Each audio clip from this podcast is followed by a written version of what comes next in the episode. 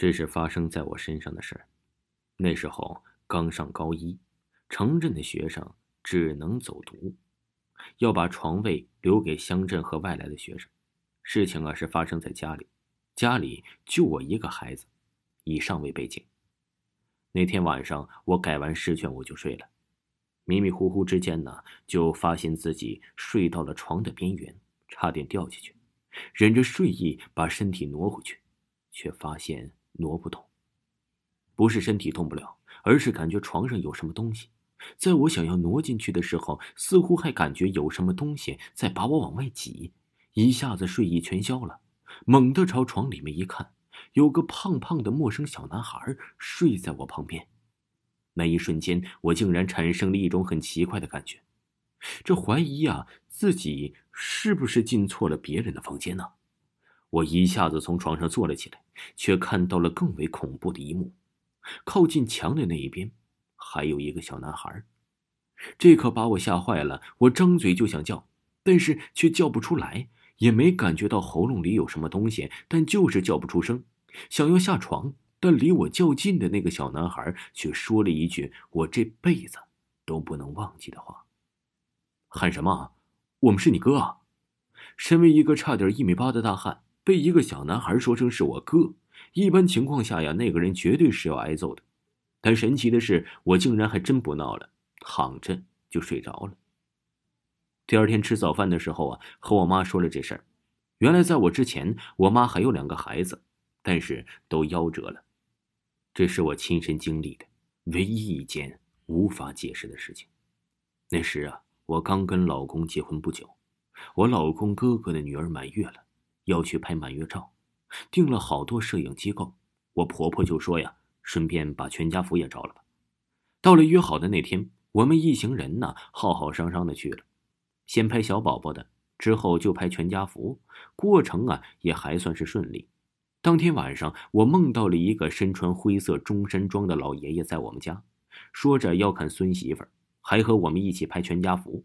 更神奇的是，在梦里还真的拍了。我也不太懂这是什么操作。醒了之后啊，我还一直就记着那个梦，就和老公说了。老公啊，听说后啊，也不是爷爷呀，他爷爷去世早，而且呀，全家很早就搬了过来，所以我也没见过他爷爷。后来呀，我婆婆知道了，拿出了一张他爷爷的照片，问我是不是，竟然还真的和梦里的老爷爷一模一样，穿着灰色中山装，很慈祥。小时候啊，和爸妈一起住在职工大院里，大院门口是双开的那种大铁门，开关门都会响。平时啊，哪家回来都能听到声音。那段时间呢，刚好放暑假，我表姐过来找我玩，分配的房子不大，而且呀，那时候没有空调，所以我们就跑去大院里玩。正闹着的时候，忽然听到一阵那吱呀的声音，铁门开了，没开多久，当时我们都以为呀是被风吹开。但很快，铁门自己慢慢的关上了。那时候啊，距离大门四五米的距离，也没感觉到有风，周围没有人，依稀能听到别人屋子里放着电视的声音。可是啊，当时把我们吓坏了，撒腿就往家里跑啊。和我爸妈说了之后，他们不信，拉着他们出去看，结果呀，看着铁门，哎，锁的是好好的。由于我小时候的经历，一直不怎么相信这举头三尺有神明，直到相信了这件事。这我爸呀，在很小的时候就去世了。据我妈说，他临终前拜托照顾一下我小叔和我妈，但其实也算不上什么照顾吧。我读书生活的钱都是我妈妈打好几份工辛苦赚来的，对我们呀也算是不好也不差吧。这样的情况一直维持到我妈呀积劳成疾。才去世。从那之后啊，我叔开始翻脸了。我妈给我留下的三万多钱学费也被他保管，把我从重点高中转到了乡镇的普通高中，房子也被强行租了出去。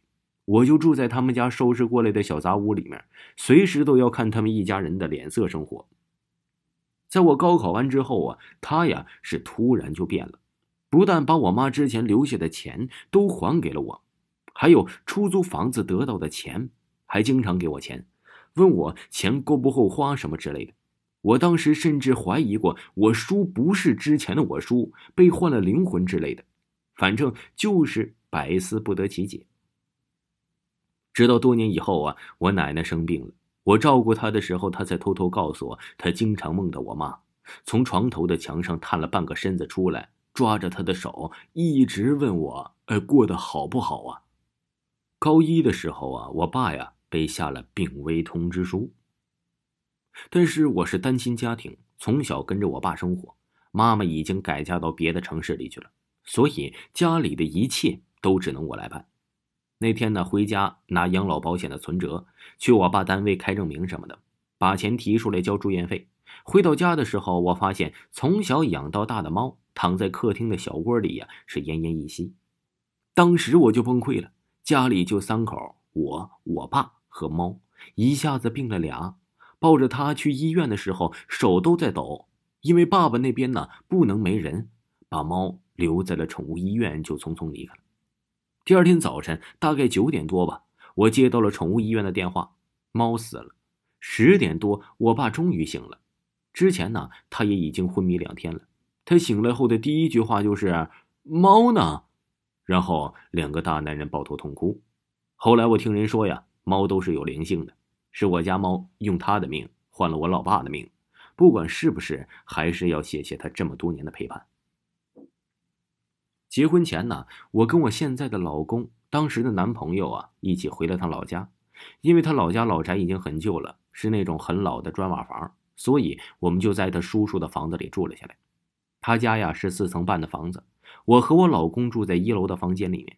我老公啊有几个堂兄堂表弟的都在那边。就被拉出去吃宵夜、喝酒，回来时候啊，睡得像个死猪似的。睡到半夜的时候，我突然醒了，发现自己是浑身酸痛、四肢无力、起不来，头痛的都要爆炸了。我转过头看我老公，只见呢，他正在睁着眼睛看着我。我和他说了我自己的情况，没想到他也一样，感觉像是过了两个世纪，天才慢慢亮了。